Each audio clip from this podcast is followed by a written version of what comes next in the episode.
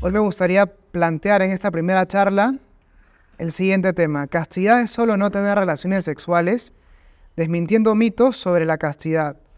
Y para esto vamos a tratar de abordar la castidad desde cuatro mitos que vamos a ir desmintiendo poco a poco. Muchas veces la gente no quiere vivir la castidad no porque no sé en sí mismo algo bueno, sino porque uno no le entiende bien.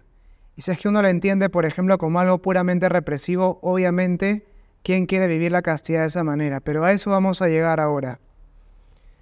Primer mito entonces que me gustaría trabajar, conversar, pensar con ustedes es, la castidad es no tener relaciones sexuales. Y es un mito que es falso. Es muy importante para entender esto hacer una distinción entre virginidad, celibato y castidad. Porque muchas veces se los termina confundiendo, siendo que son distintos al final. Cuando hablamos de virginidad hablamos de aquel que nunca ha tenido relaciones sexuales, aquel que nunca le ha hecho el don de su persona a otra en un momento de intimidad sexual. Obviamente esto presupone que el hecho de tener relaciones sexuales con alguien implica hacerle el don total de mi persona. Por eso San Juan Pablo II define la virginidad desde la noción de don. Es virgen aquel que nunca le ha hecho el don de su persona a otra en una relación sexual. Por eso, si es que hay violencia, por ejemplo, en el momento de tener intimidad, violencia física o psicológica, no hay pérdida de la virginidad, porque no se asocia a algo físico la virginidad, sino a esa disposición de en libertad entregarme a otra persona. Virginidad, en primer lugar. Eso no es castidad. En segundo lugar tenemos el celibato, que es la decisión de no tener relaciones sexuales en adelante. Alguien que es alguien que es virgen puede ser célibe, si es que lo desea, pero también alguien que no es virgen puede ser célibe, si es que en adelante asume la decisión de no tener intimidad sexual. Celibato, por ejemplo, es la condición que asumimos aquellos que nos consagramos a Dios. Pero uno puede asumir también esta decisión por otros motivos. Hay gente que elige vivir en celibato, por ejemplo, para dedicarse a la educación, la política, o simplemente se hastió de un sexo sin sentido y termina tomando la decisión de en adelante no tener más intimidad. Pero eso no es castidad tampoco. Cuando hablamos de castidad, hablamos de la vivencia de la sexualidad según la propia condición. Hablamos de una ordenación interior en orden a vivir mejor el amor. La castidad implica ordenar las fuerzas del mundo de la sexualidad orientándolas, todas esas fuerzas hacia el amor. en el caso de un soltero esto implicará abstenerse de intimidad sexual, pero uno podrá permitirse ciertas expresiones de afecto con otras personas, con su pareja o con otras personas. El caso de los célibes, para un célibe vivir la castidad implicará abstenerse de toda intimidad sexual y además de todo contacto que puede expresar afecto hacia otra persona besos, abrazos, etcétera, que impliquen de alguna forma una suerte de entregarle mi corazón alguien más. En cambio, para los esposos, vivir la castidad implicará tener relaciones sexuales, siempre en el marco del amor. Esto es muy importante entonces porque el centro de la vivencia de la castidad no está puesta en las relaciones sexuales, como si en la virginidad y en el celibato. El centro de la vivencia y la castidad está puesto en el amor siempre ordenar las fuerzas del mundo de la sexualidad para poder vivir mejor el amor. Ordenarme interiormente para vivir el amor con más libertad. Eso es lo propio de la castidad. Como una primera cosa, entonces, el mito, castidad es no tener relaciones sexuales, es falso. Un segundo mito que me parece importante trabajar porque está muy asociado a la vivencia de la castidad o a la noción de castidad es que la castidad es represión. Y aquí hay que hacer una distinción entre continencia y castidad. Porque la continencia hace foco o se centra en el resultado. En cambio, lo propio de la castidad, por decirlo así, es centrarnos en el proceso. Y generalmente cuando nos centramos en el resultado únicamente, ahí entra toda esta mirada represiva de la castidad. Pero cuando hablamos simplemente centrarnos en el resultado, es decir, no tener relaciones sexuales, no ver pornografía, no masturbarse, etc. Sin importar cómo llegue yo a ese punto, En el fondo estamos hablando de continencia nada más, no de castidad. Porque yo puedo estar hecho una, un conflicto de pasiones por dentro. Puede haber mucha violencia interior. Pero si es que no llego a tener intimidad con mi pareja, o si es que no llego a consumar, qué sé yo, no sé, a tener una sesión de pornografía, por más que yo interiormente, como, di, como decíamos, esté hecho una revolución, soy continente. Porque estoy viviendo la, la continencia, porque la continencia se centra únicamente en el resultado. Y como se centra en el resultado, la continencia puede vivirse también desde una perspectiva represiva. Porque no importa cómo llego al resultado, con tal de que llegue a él. El problema es que muchas veces se asocia la continencia a la castidad, cuando son virtudes o son hábitos, digamos, diferentes. ¿Esto se entiende? Esto es muy importante. Si es que nosotros tratáramos de graficar la, la continencia, podemos poner el ejemplo de una manguera que tiene la boquilla rota y como la boquilla está rota, tira agua en todas las direcciones posibles. Lo que vendría a ser la continencia es ponerle un tapón a la manguera. ¿Y qué pasa cuando uno le pone un tapón a la manguera, pero la manguera sigue, en la manguera sigue fluyendo el agua? Poco a poco la manguera se hincha, se hincha, se hincha y en algún momento explota. Y explota con mucha más fuerza. Y eso puede pasar cuando uno vive la continencia de una manera represiva. Lo que pasa muchas veces es que uno aguanta, aguanta, aguanta, explota y se va al extremo contrario. Y después en el extremo contrario uno se da cuenta que vivir de esta manera no es lo mejor y vuelve, pero vuelve a lo que conocía anteriormente. Y entonces, o sea, es decir, una vivencia represiva de la sexualidad, con lo cual empieza a darse una suerte, una suerte de moral del péndulo. Reprimo, reprimo, reprimo, exploto. Y de explotar vuelvo al extremo de la represión y voy de un lado a otro hasta encontrar una suerte de equilibrio en el cual, por ejemplo, no yo asumo que de lunes a o de, lunes sí a viernes vivo en la castidad entre comillas, después me doy mis escapadas el fin de semana, el domingo me confieso, comulgo y vuelvo nuevamente a la jornada ordinaria. Y lo asumo ya como algo habitual. Es decir, vivo esta suerte de equilibrio, pero siempre desde una base represiva, moral del péndulo, que termina estabilizándose con un movimiento mínimo en el medio. ¿Se entiende más o menos esta figura o no? Sí, bueno, eso no es castidad definitivamente. La castidad, a diferencia de la continencia, se centra en el, en el proceso, perdón, y no en el resultado. El cómo es importante. Esto es fundamental. Porque lo propio de la, castidad es ordenar las fuerzas del mundo de la sexualidad hacia el amor. Tiene que haber una ordenación interior, tiene que haber paz interiormente para que haya una adecuada vivencia de la castidad. No tengo relaciones sexuales, no miro pornografía, pero por dentro estoy hecho un desastre y cada vez que pasa una mujer volteo a mirarle y, y permanentemente en mi cabeza estoy fantaseando con mil personas. No llego a tener intimidad, no llego a recurrir a la pornografía, pero definitivamente no estoy viviendo la castidad, porque por dentro no estoy ordenado. No se da esa ordenación interior que es propia y necesaria para la vivencia de la castidad. Si es que nosotros volviéramos al ejemplo de la boquilla, en vez de ponerle un tapón a la manguera rota, lo que haríamos con la castidad es ponerle una nueva boquilla, que le permite o que evita que la manguera tire agua en todas las direcciones posibles y hace que el agua salga solamente en una dirección, como esos como aspersores que se le ponen a la, a la manguera, que uno los pone, ajusta el chorro y sale con más fuerza.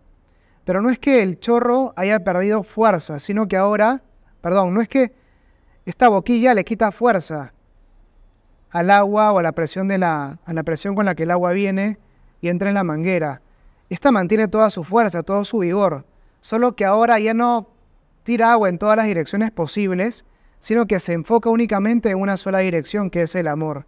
Y eso es lo propio de la castidad entendida como virtud. No se trata de anular las fuerzas de la sexualidad, no se trata de reprimir, sino se trata de ordenar hacia el amor. y de esa manera ordenando las fuerzas de la sexualidad hacia el amor, todas las fuerzas de la sexualidad mantienen todo su vigor, mantienen toda su potencia, pero siempre ordenadas, ya no a cualquier lugar, sino a un fin único, que es vivir bien el amor. Y esto es fundamental. Si es que acaso hay ciertos nos, que, o sea, no, que estamos llamados a vivir, no hacer esto, no hacer esto otro, ese no siempre es la consecuencia de un sí mucho más grande. ¿Por qué no tengo intimidad contigo? Porque te amo, te respeto, te quiero, te aprecio. Por eso me abstengo de intimidad. Y por eso ese no, ese acto de decir no, de abstenerme de ciertas acciones, siempre tiene como base un sí más grande, mucho más grande. ¿Por qué no miro pornografía? Porque prefiero ver a las mujeres como sujetos para amar y no como objetos para usar. ¿Por qué no volteo a mirarte de esta manera? Porque prefiero mirarte con ojos de amor y no de uso, porque prefiero amarte y no usarte. ¿Se entiende más o menos esto? Esto es fundamental entonces. El no siempre tiene sentido desde el sí. El no siempre se entiende desde el sí, para hablar propiamente de castidad. Segundo mito entonces, la castidad represión, mito falso.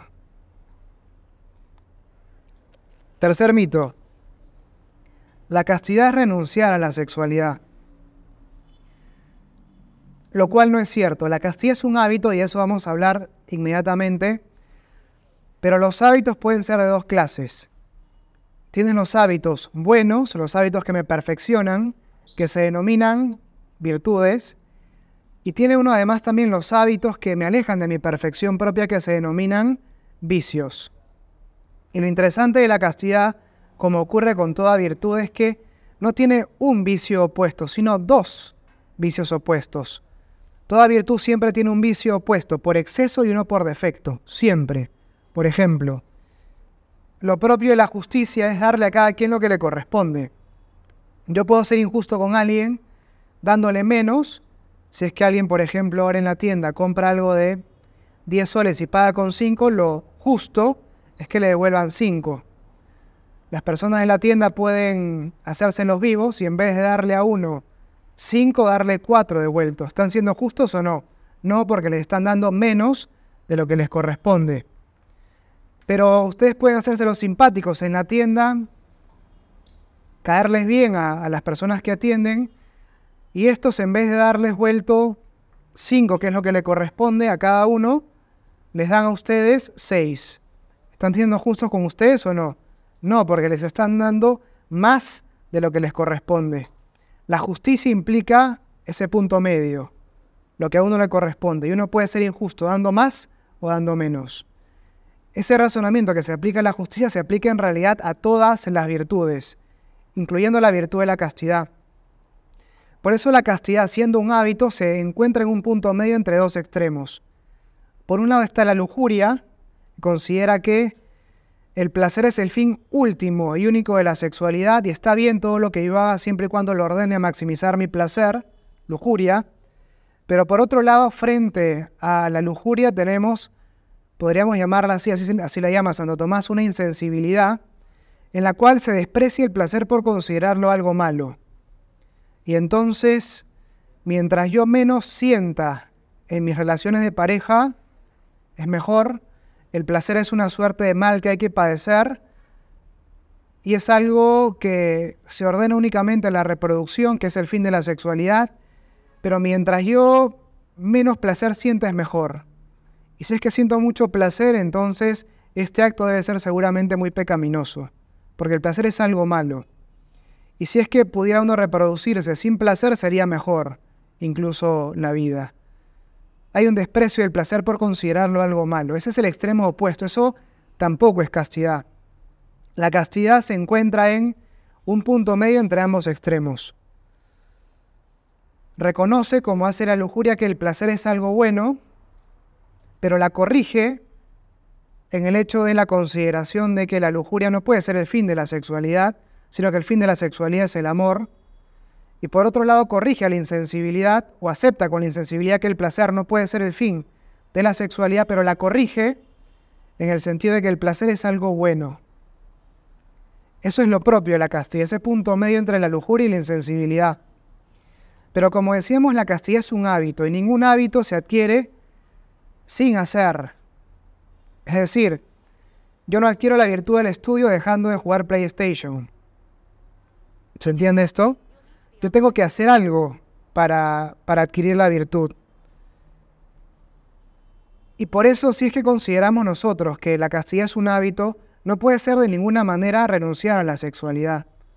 No puede ser el tono dominante de la vivencia de este hábito el no hacer, porque mediante un no hacer no se adquiere ningún hábito. El tono dominante de la sexualidad, perdón, de la castidad tiene que estar puesto siempre en el hacer, en el trabajo de la sexualidad, para que ésta se entienda como una virtud, como un hábito, un hábito bueno. Y por eso, si bien el hecho de leer, el hecho de ver videos, por ejemplo, de Ama Fuerte, el hecho de venir a charlas o sesiones como esta, ayuda para que uno pueda aprender a conocer un poco más la virtud de la castidad, esta no se termina de aprender hasta que uno no actúa, hasta que uno no la pone en práctica, como ocurre con cualquier virtud. Uno no se hace más virtuoso, uno no aprende la virtud de la justicia leyendo libros acerca de cómo ser justo. Lo mismo ocurre con la castidad. Pongamos otro ejemplo, uno no aprende a manejar bicicleta leyendo libros acerca de cómo manejar bicicleta. Uno no puede decir que ya sabe tocar, no sé, la guitarra porque ha visto 100 tutoriales en YouTube acerca de cómo tocar la guitarra. No es hasta que uno agarra la guitarra y se pone a rasguear que uno realmente aprende a tocar guitarra. Y lo mismo ocurre con la vivencia y la castidad. Uno no puede definir la vivencia, esta virtud, simplemente, o no puede agotar el aprendizaje de esta virtud simplemente en el hecho de leer libros, escuchar charlas, ver videos en YouTube, etc. Esto es importante, o sea, hacer todo esto es importante porque nos da una idea de cuál es la hoja de ruta que tenemos que seguir. Porque una idea inadecuada de la castidad me va a llevar a vivirla de una manera también inadecuada. Sin embargo, la virtud no se termina de aprender hasta que yo la pongo en práctica. Yo vivo la virtud de la castidad y la aprendo en la medida que la practico. Y por eso es importante tener en cuenta que el acto propio a partir del cual se adquiere la virtud de la castidad es esa ordenación de las fuerzas del mundo de la sexualidad hacia el amor. ¿Qué hago para adquirir la virtud del estudio? Tengo que sentarme y estudiar. ¿Qué hago para adquirir la virtud de la castidad? Tengo que ordenar las fuerzas del mundo de la sexualidad hacia el amor. Y este es un acto general que se especifica en diversos actos. Por eso la castidad implica una forma de mirar, una forma de pensar de otras personas, una forma de usar las redes sociales, qué videos miro, qué videos comparto. Lo propio de la castidad también es cómo bailo, cómo abrazo, cómo beso, con qué intención, por ejemplo, toco a alguna persona. Todo esto en todo esto se vive la virtud de la castidad. Y como ocurre con cualquier hábito, yo debo sostener esos actos en el tiempo y de manera libre para que la virtud se adquiera. Si es que yo, por ejemplo, con algunos trato de asumir una actitud de amor y con otros una actitud de uso, lo que gano por un lado se lo voy a restar por el otro, porque amar y usar son actitudes absolutamente incompatibles. Y lo más contrario a la ordenación de la sexualidad hacia el amor es la ordenación de la sexualidad hacia el uso, hacia la instrumentalización de los otros. Entonces, si es que yo quiero aprender la virtud, debo que debo en todas mis acciones, en todas mis acciones, asumir una actitud de amor, ordenando mis miradas, mis palabras, mi forma de bailar, mi forma de usar internet, mi forma de usar las redes sociales, todo eso ordenándolo hacia el amor.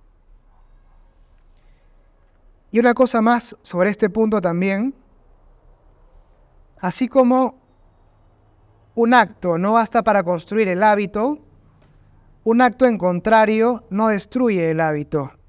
Y esto es muy importante porque muchas veces la gente piensa, me pasó una vez, lo he perdido todo en el ámbito de la castidad, me equivoqué una vez, lo pierdo todo, y no es así.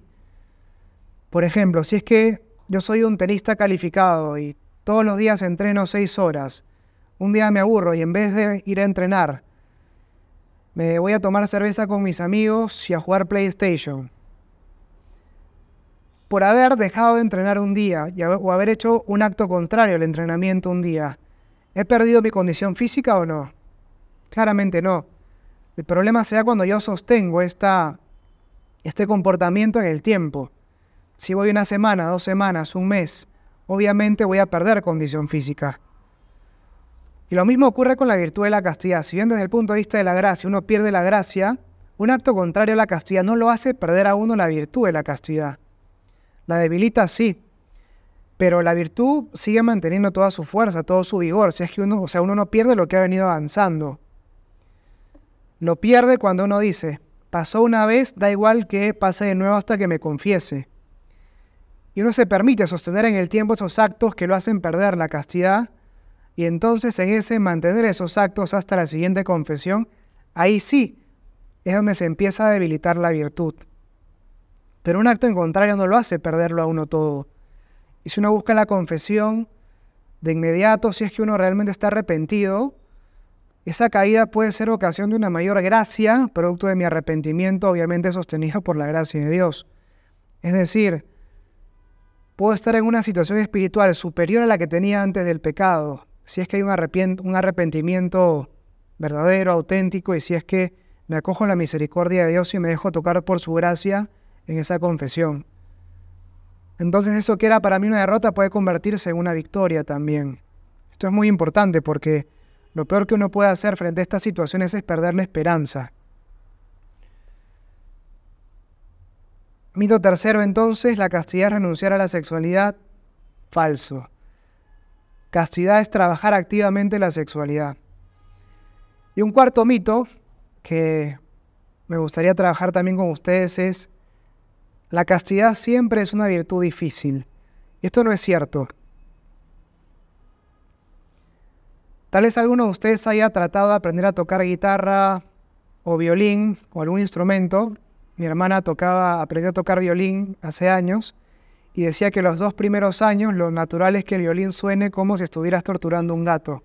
A partir de los dos años de práctica continua, el violín empieza a sonar bien.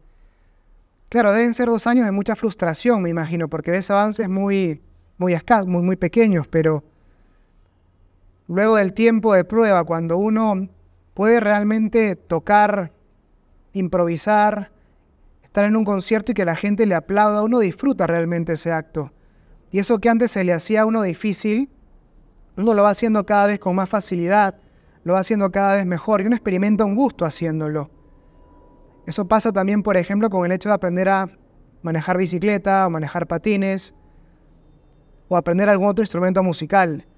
Siempre la dificultad se da al inicio, pero a medida que uno va progresando, lo propio es que eso que antes se, se hacía difícil se va haciendo cada vez más fácil. En primer lugar. Segundo lugar, eso que hacía mal al inicio, poco a poco lo voy haciendo con más eficiencia, es decir, lo hago de manera más rápida y cada vez mejor. Y en tercer lugar, eso que era una tortura, sentarme a practicar piano todos los días, hora y media por día, de pronto lo empiezo a hacer con mucho placer, disfruto haciéndolo. Eso mismo ocurre con la castidad. Lo que era difícil al inicio, poco a poco se va tornando más sencillo. Lo que antes me costaba hacerlo bien, ahora lo voy haciendo de manera más eficiente, luego más rápido y cada vez mejor. Y eso que antes lo vivía como una suerte de violencia interior, poco a poco lo voy viviendo con un mayor placer, con un mayor gusto. Y ese es el punto al cual estamos llamados todos a llegar en la vivencia de la castidad. Entonces, mito número cuatro, la castidad siempre es una virtud difícil, el mito es falso.